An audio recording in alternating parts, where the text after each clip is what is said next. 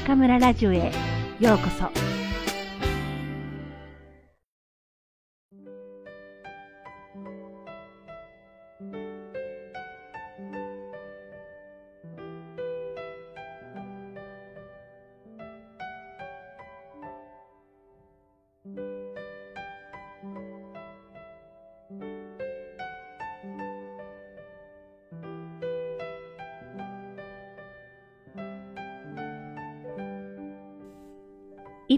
かけそば、栗良平。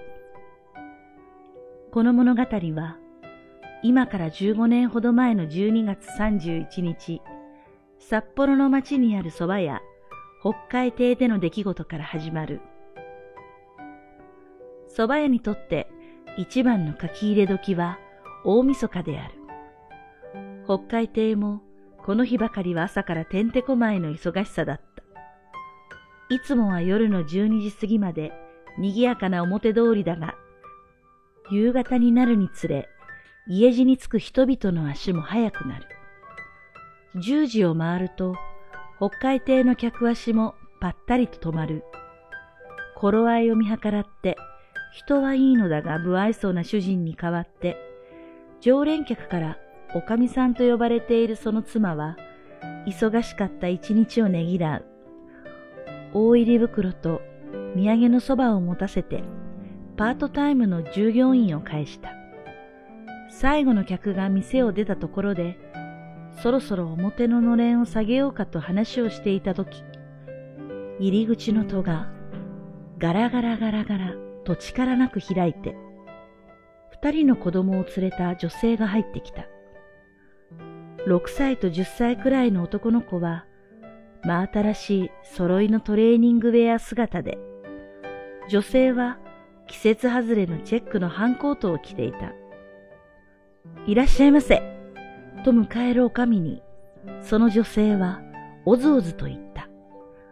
あのー、かけそば一人前なのですが、よろしいでしょうか。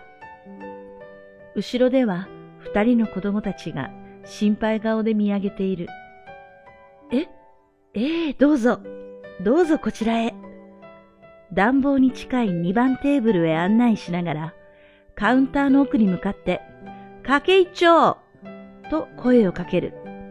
それを受けた主人は、ちらりと三人連れに目をやりながら、あいよ、かけ一丁と答え、玉そば一個と、さらに半個を加えて茹でる。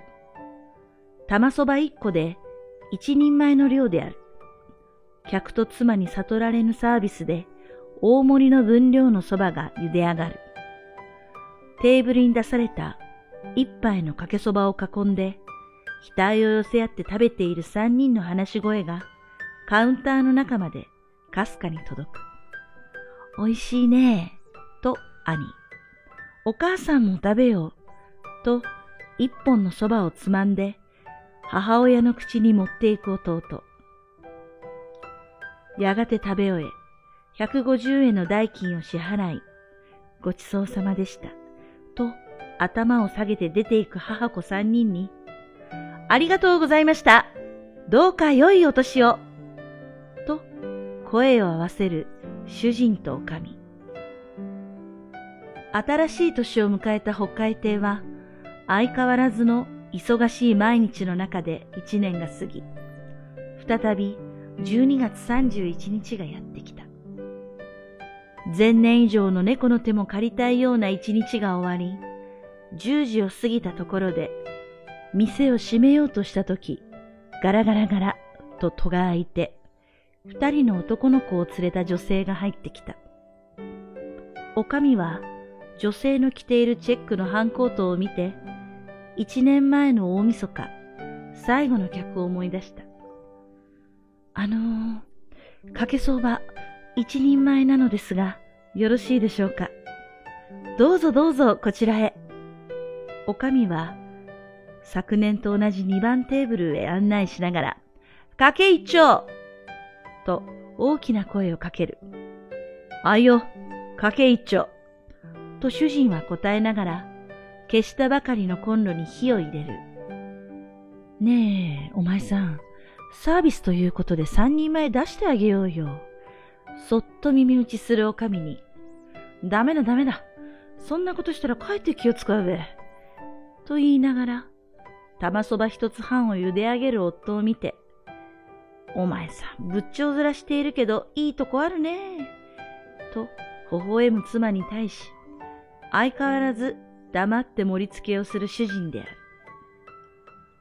テーブルの上の一杯のそばを囲んだ母子三人の会話がカウンターの中と外の二人に聞こえる。おいしいね。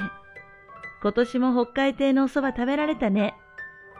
来年も食べれるといいね。食べ終えて150円を支払い、出ていく三人の後ろ姿に、ありがとうございました。どうか良いお年を。その日、何十回と繰り返した言葉で送り出した。商売繁盛のうちに迎えたその翌年の大晦日の夜、北海亭の主人と女将は、互いに口にこそ出さないが、9時半を過ぎた頃より、そわそわと落ち着かない。10時を回ったところで、従業員を返した主人は、壁に下げてあるメニュー札を次々と裏返した。今年の夏に値上げして、かけそば200円と書かれていたメニュー札が150円に早変わりしていた。2番テーブルの上には、すでに30分も前から予約席の札がお上の手で置かれていた。10時半になって店内の客足が途切れるのを待っていたかのように、母と子の三人連れが入ってきた。兄は中学生の制服、弟は去年兄が着ていた大きめのジャンパーを着ていた。二人とも見違えるほどに成長していたが、母親は色あせたあのチェックの反抗と姿のままだった。いらっしゃいませと笑顔で迎えるおかみに、母親はおずおずと言う。あのー、かけそば、二人前なのですが、よろしいでしょうか？どうぞどうぞ。さあ、こちらへ。と、二番テーブルへ案内しながら、そこにあった予約席の札を何気なく隠し、カウンターに向かって、かけ二丁それを受けて、あいよ、かけ二丁と答えた主人は、玉そば三個を湯の中に放り込んだ。二杯のかけそばを互いに食べ合う母子三人の明るい笑い声が聞こえ、話も弾んでいるのがわかる。カウンターの中で思わず目と目を見交わして微笑むおかみと、例の仏頂面のまま、うんうん、とうなずく主人である。お兄ちゃん、純ちゃん、今日は二人にお母さんからお礼が言いたいの。お礼ってどうしたの？実はね、死んだお父さんが起こした事故で、八人もの人に怪我をさせ、迷惑をかけてしまったんだけど、保険などでも支払いできなかった分を毎月5万円ずつ払い続けていたの。うん、知ってたよ。おかみと主人は身動きしないでじっと聞いている。支払いは年明けの3月までになっていたけど、実は今日全部支払いを済ますことができたの。え本当お母さん？ええ、本当よ。お兄ちゃんは新聞配達をして頑張ってくれているし、純ちゃんがお買い物や夕飯の支度を毎日してくれたおかげで、お母さん安心して働くことができたの。よく頑張ったからって、会社から特別手当をいただいたの。それで支払いを全部終わらすことができたの。お母さん、お兄ちゃん、よかったね。でも、これからも夕飯の支度は僕がするよ。僕も新聞配達続けるよ。純、頑張ろうな。ありがとう。本当にありがとう。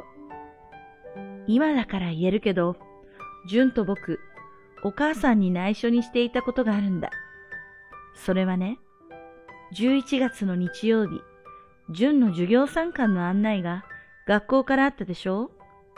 あの時純はもう一通先生からの手紙を預かってきてたんだ。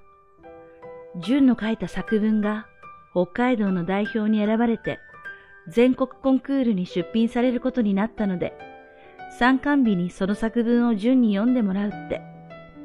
先生からの手紙をお母さんに見せれば、無理して会社を休むのがわかるから、純それを隠したんだ。そのこと、純の友達から聞いたものだから、僕が参観日に行ったんだ。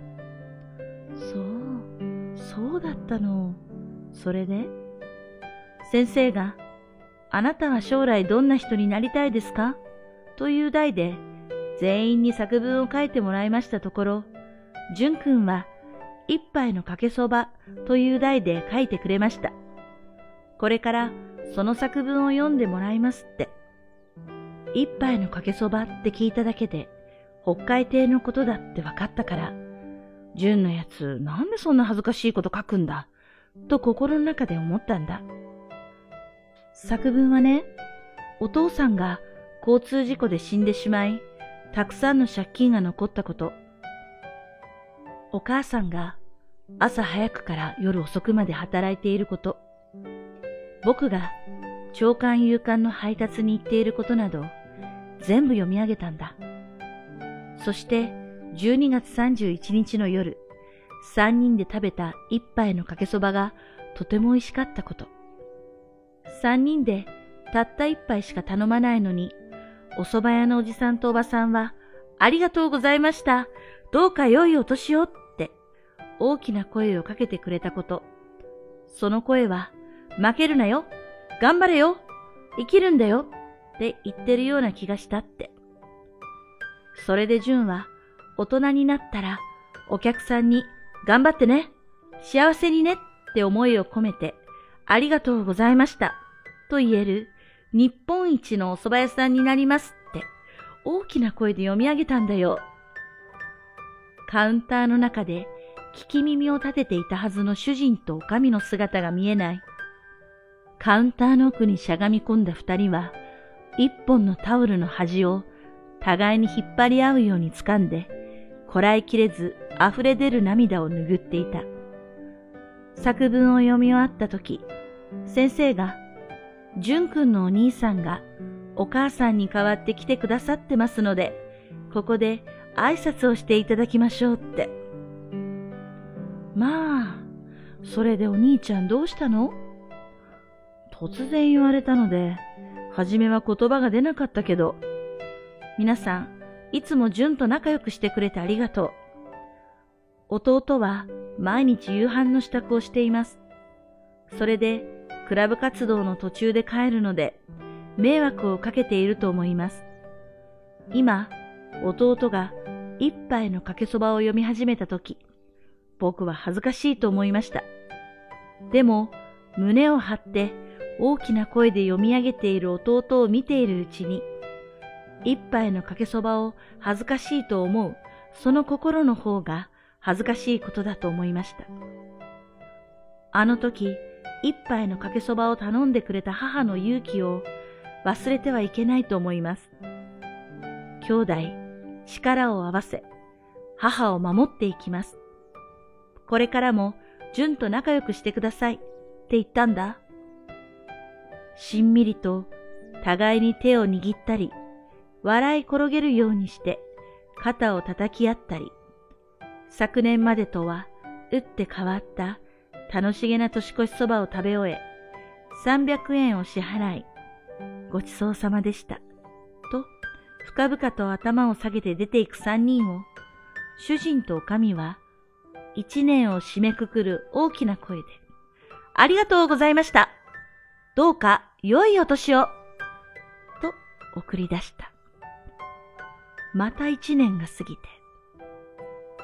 北海亭では夜の9時過ぎから予約席の札を2番テーブルの上に置いて待ちに待ったが、あの母子三人は現れなかった。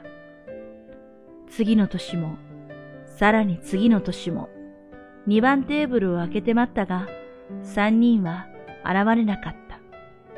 北海亭は商売繁盛の中で店内改装をすることになり、テーブルや椅子も新しくしたが、あの2番テーブルだけはそのまま残した。真新しいテーブルが並ぶ中で、一脚だけ古いテーブルが中央に置かれている。どうしてこれがここに？と不思議がる客に、主人と神は一杯のかけそばのことを話し、このテーブルを見ては自分たちの励みにしている。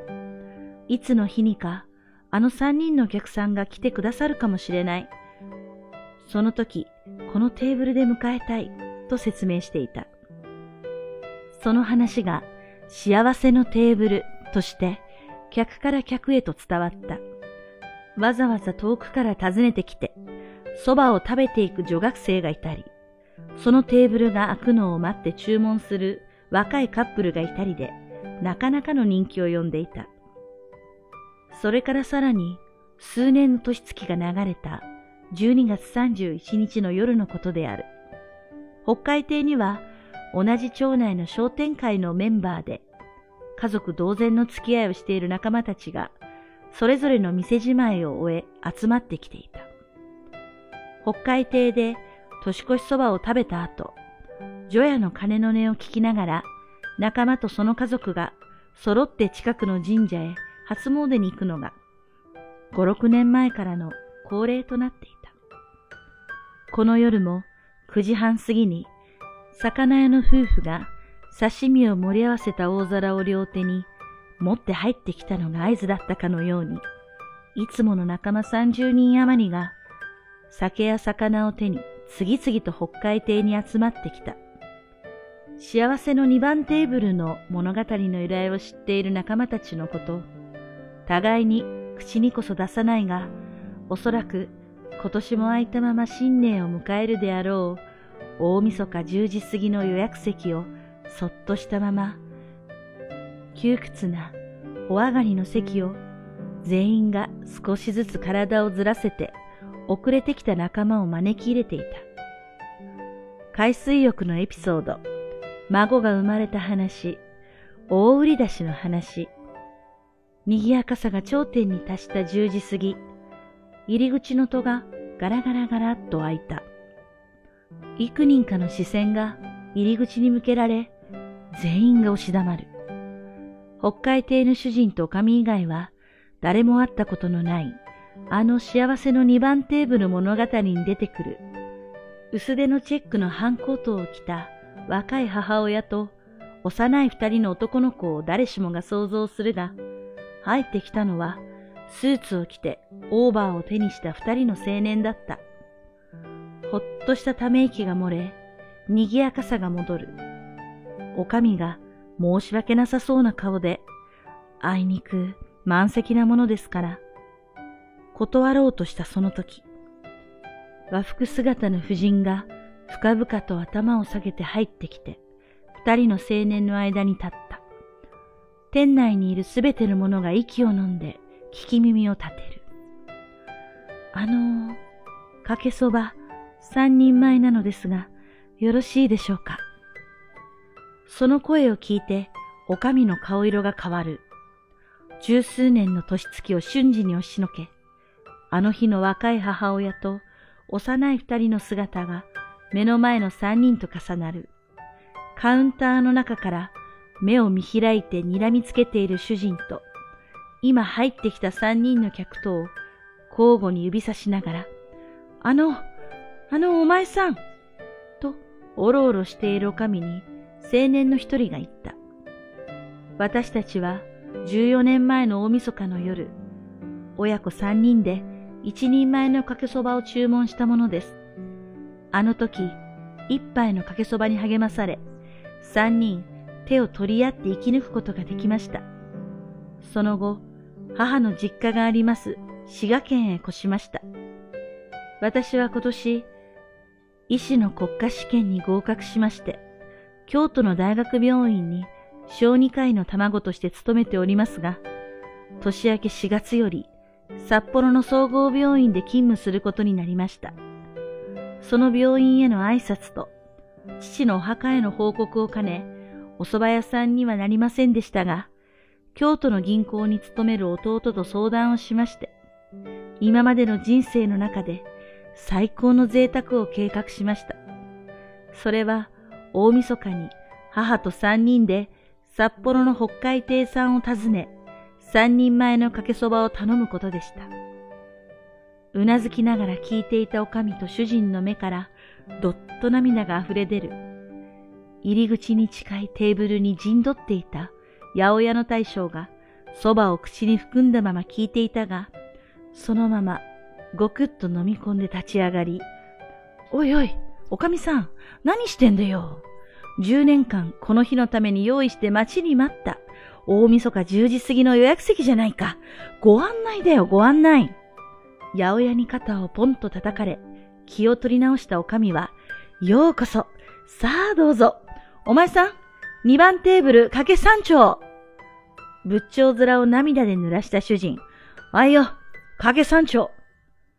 着せずして上がる歓声と拍手の店の外では、先ほどまでちらついた雪もやみ、親切に跳ね返った窓明かりが照らし出す、北海亭と書かれたのれんを、ほんの一足早く吹く、むつきの風が揺らしていた。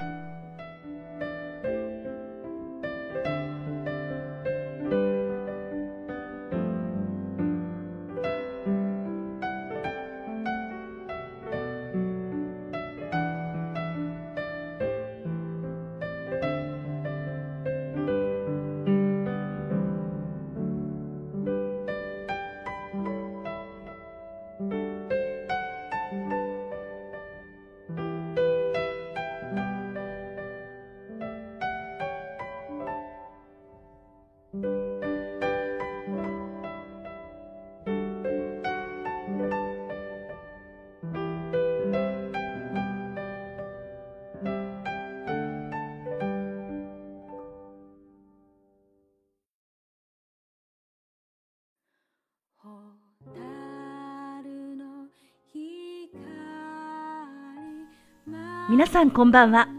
今夜も中村ラジオへようこそ。私は当ラジオ局のディスクジョッキー中村です。前回は朗読のみのお届けだったので、随分のご無沙汰になってしまいました。皆さん、お元気ですか？今日は2014年12月31日、今年最後の中村ラジオです。8月に始まったこのラジオも皆さんのおかげで、ファンの方が数日前に5000人を超えました。本当にありがとうございます。3年半続けている新蘭ウェイボーがやっと2000人を超えたばかりですから、この5000という数にはとても驚いているところです。最近は楽器末で何かと忙しく、なかなか更新できず申し訳なく感じていますが、昨日、今学期最後の授業も終わりましたので、これからはまた以前のようなペースでお届けできると思います。皆さん、どうぞよろしくお願いいたします。さて、今夜は大晦日。今頃日本ではあちらこちらで新年を迎える準備をしていることでしょう。ワイジャオとして2003年に武漢にやってきて早12年。元旦は日本におらず、春節は年に一度の帰国中で味わえない私ですが、やはり元旦を迎える夜はなんだか感慨深くなりますね。今夜お届けしたお話は、私が大学生の頃、日本で大流行した童話です。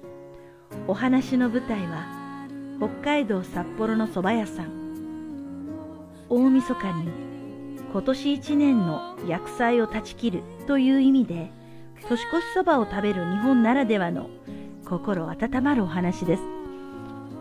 この放送を聞きながら、ぜひ温かい気持ちで2014年を見送り、新しい2015年を迎えましょう。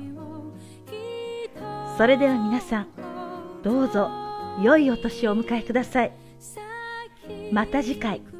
ここでお会いしましょう。おやすみなさい。